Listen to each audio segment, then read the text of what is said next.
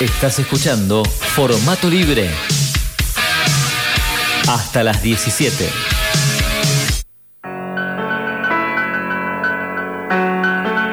Casualmente, finalidad, extensión de sí mismo, sincronicidad, recorrido en el abismo, fragmentación de la mente humana. Cordialmente, creo que tratamos de nombrar lo mismo. Ay, si no fuese por este mutismo que nos impide expresarnos con palabras. Por favor, no te enojes. Por favor, no te enojes. La la la la la la la la la la. La la la la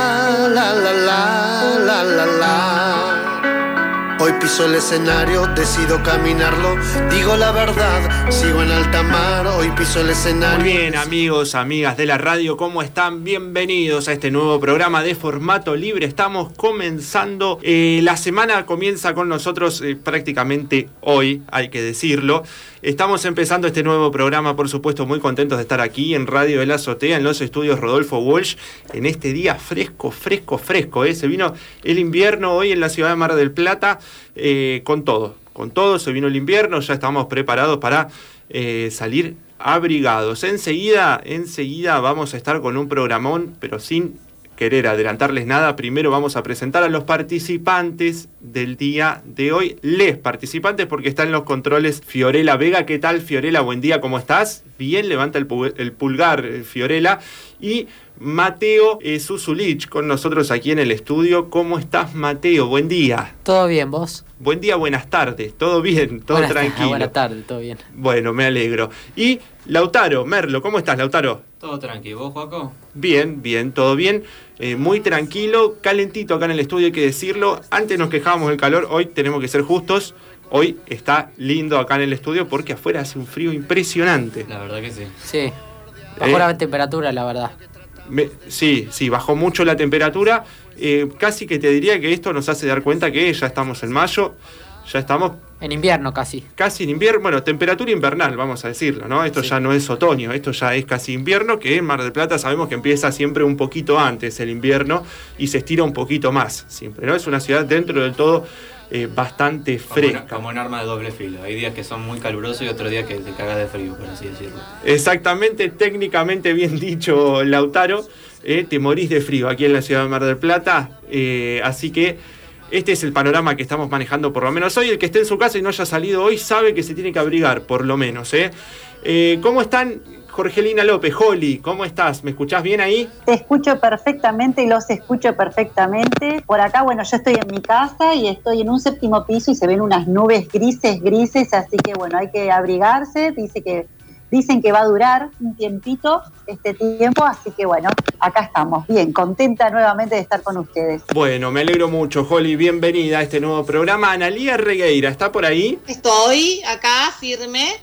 Muy ¿Cómo bien. les va? Buenas tardes. Buenas tardes, Analía. ¿Por dónde estás? Estoy yo, estoy en el bosque. En el bosque. Soy como la caperucita. Estoy en el bosque, acá hay mucho viento Sí. eh, y hace frío. ¿Vieron que dicen, no sé si son rumores o si hay algo de certeza, que acá en el bosque hace un poquito más, menos, digamos, de temperatura que en el resto de la ciudad?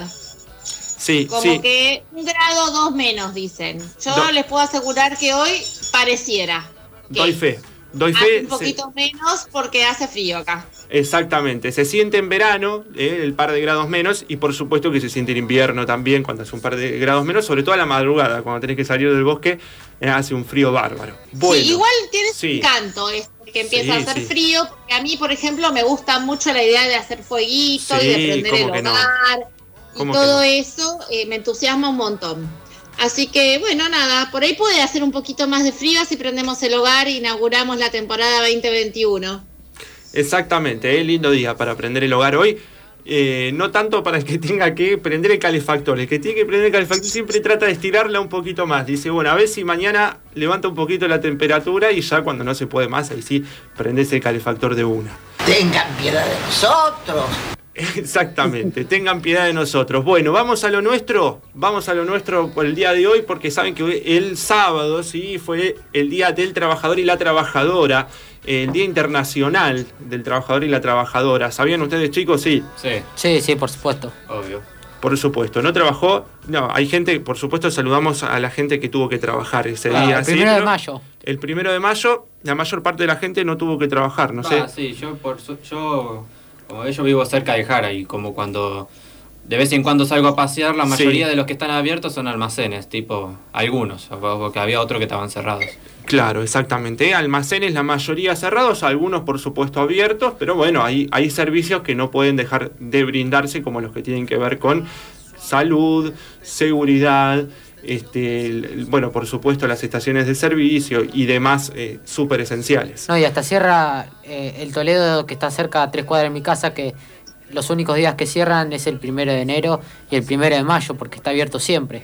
Claro, exactamente. Bueno, también lo mismo pasa con los diarios, hay que decirlo. ¿eh? Los diarios no, en papel no, no trabajan, no salen ¿eh? el Claro. primero de enero y el primero de mayo son los únicos dos días del año, me parece que no salen, no salen en el año. Bueno, ¿qué es lo que vamos a hacer el día de hoy? Vamos a dedicarle nuestro programa a trabajadores esenciales, a los más esenciales desde hace un año y medio que vienen trabajando arduamente en intentar este, sobrellevar la pandemia de, lo- eh, de la mejor manera posible. ¿De quiénes estamos hablando, chicos? ¿Cómo? Del el personal, el personal que desde hace un año y medio viene trabajando Los incansablemente. enfermeros, los médicos, los doctores, el personal Doctores, de salud. Personal de salud en general eh, son los que vienen, los que vienen trabajando hace muchísimo y a ellos les vamos a dedicar nuestro programa del día de hoy. Tuvimos, hay que decirlo, y vamos a ir adelantando un poquito de lo que vamos a ir viendo el día de hoy en este programa, porque la realidad es que tuvimos varias entrevistas, varias reuniones con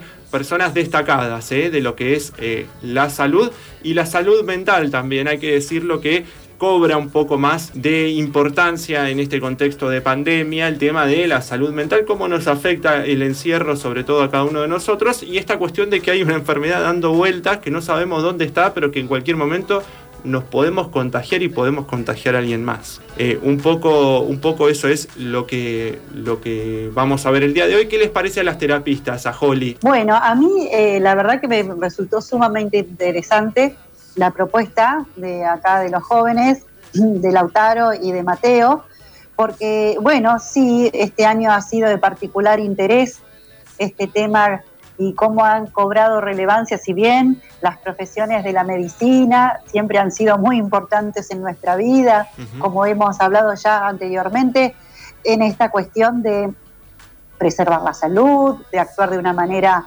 este, preventiva, ¿no? Con los controles.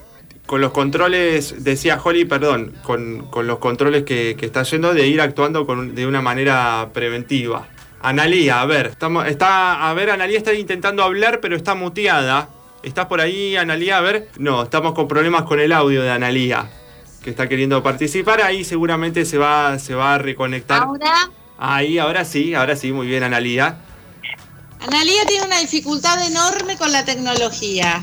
Bueno, pero. como que es como que la, la memoria de fijación no me funciona con la tecnología. Pero bueno, retomando el tema que mm, estábamos este, analizando, a mí me parece que se dio muy pocas veces en la historia, ¿no? De los trabajadores de la salud este nivel de, de exposición y de estrés al que se ven sometidos sin poder elegir otra cosa. ¿no? Sí. Me parece que es un, eh, es un personal que está sumamente estresado, sumamente agotado, que tiene que lidiar con cosas que la mayoría de nosotros este, desconoce, ¿no? Como es esto de intentar salvarle la vida a alguien. Sí. Supongo que debe ser eh, sumamente mm, doloroso o agobiante esto de todos los que trabajamos, digamos, en el, en el ámbito de la salud, siempre bregamos por la cura, ¿no? Por este por, la- por lograr una mayor calidad de vida de las personas. Sí.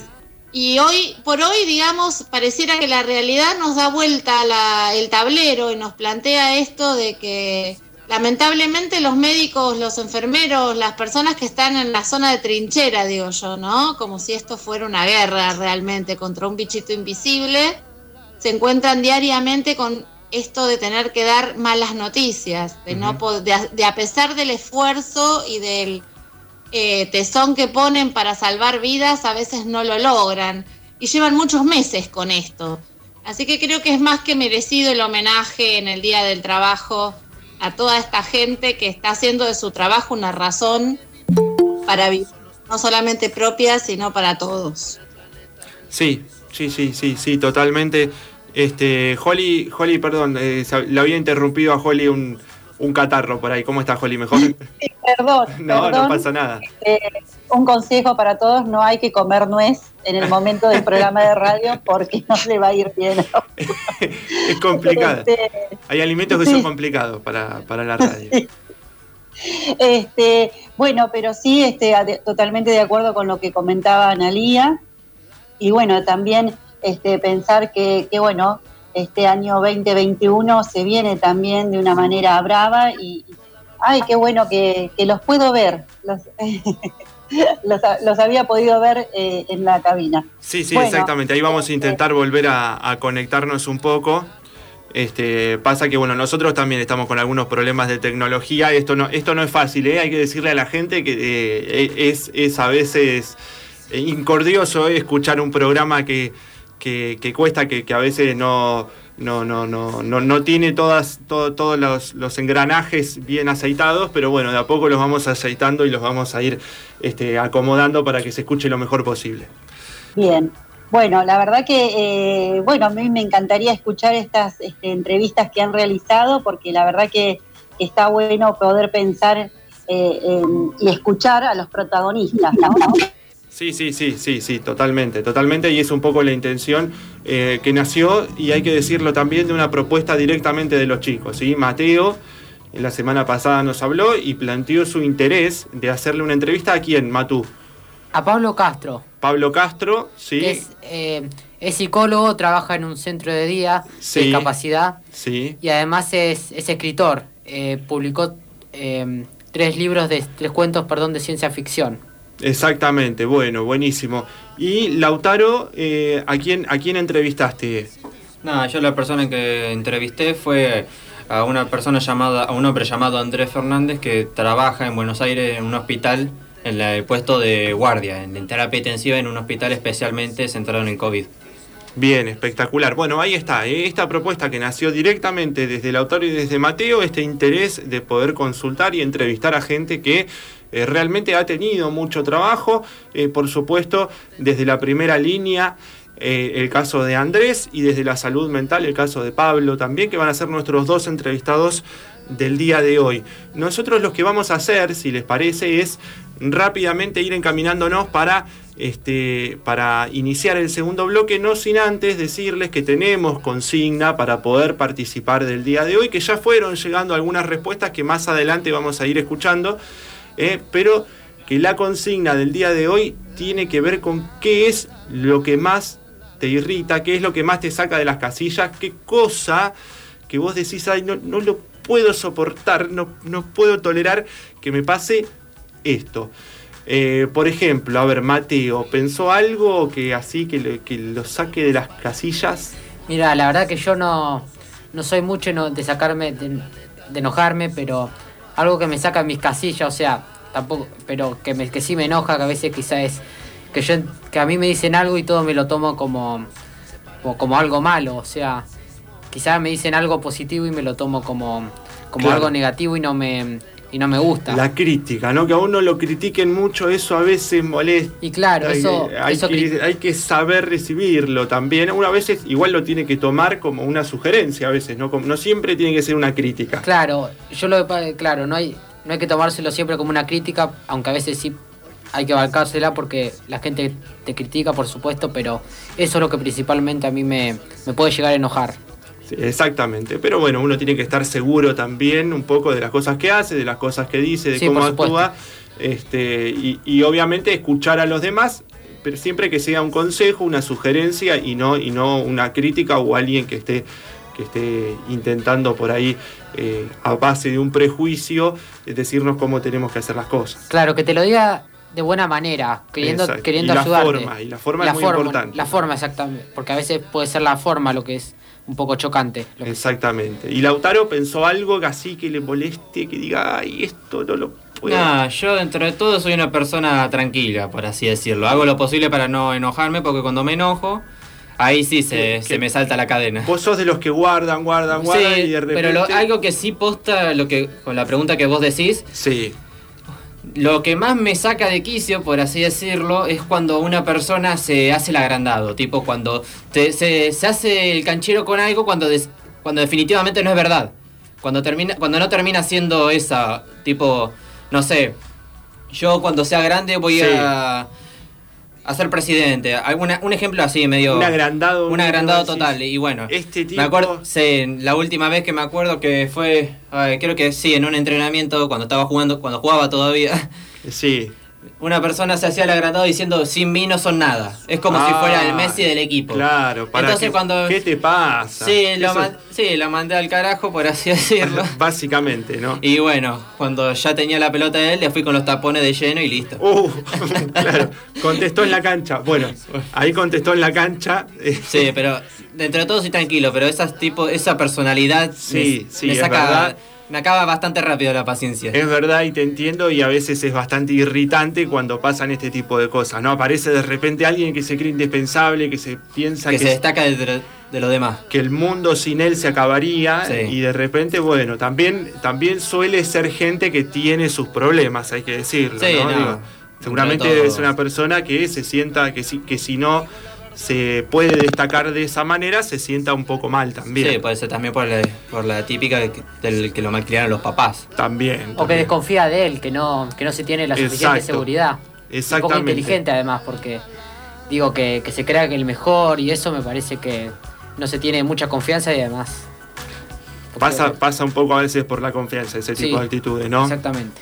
Bueno, exactamente. Ahora sí, Mateo, te voy a pedir Sí. que nos digas, si las tenés a mano, las redes de contacto, el teléfono, más que nada el WhatsApp, para lo que quieran eh, mandar audio y decirnos qué cosas son las que más le sacan de las casillas. ¿A qué número se tienen que comunicar? Eh, bueno, el número de teléfono es 472 6 887. Sí, ese es el fijo. Ese es el fijo. Que quieras llamar. ¿Y El, el WhatsApp? WhatsApp? y el WhatsApp es 223 5 8 28 78 700, perdón. Exactamente, ¿eh? ahí está, 2235 82 8700 es el teléfono de WhatsApp. Ahí no llamen, manden audio. Claro, y para los que en todo caso quieren eh, pasar por la ventana bueno, y saludarnos donde estamos haciendo el estudio Sí, de radio. ¿por dónde? La dirección es Don Bosco 1788. Espectacular. Don Bosco 1788 nos van a encontrar aquí haciendo el programa detrás del vidrio. Hay que decir que se largó a llover recién, ¿eh? El que Sí, quiera salir. Se largó un chaparroncito. No sé si se va a sostener mucho tiempo más. Eh, mientras tanto, nosotros nos vamos a ir al segundo bloque porque tenemos muchas entrevistas, muchos invitados y mucho análisis por hacer el día de hoy. Vamos a un corte y enseguida volvemos con el segundo bloque de formato libre. Hasta las 17, seguí acompañándonos. Estamos en formato libre.